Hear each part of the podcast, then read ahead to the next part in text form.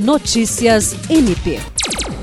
A Procuradora-Geral de Justiça do Ministério Público do Estado do Acre, Cátia Regiane de Araújo Rodrigues, participou do podcast Conversa Franca com o jornalista acriano Williams França.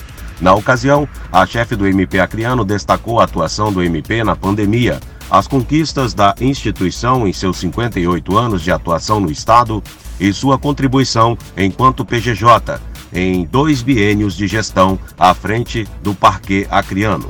Arguida sobre o legado que sua gestão irá deixar para o MPAC, a PGJ destacou o trabalho de modernização e equipamentos de informática, sistemas operacionais que trouxeram uma nova realidade operacional para o Ministério Público, inclusive no interior do Estado.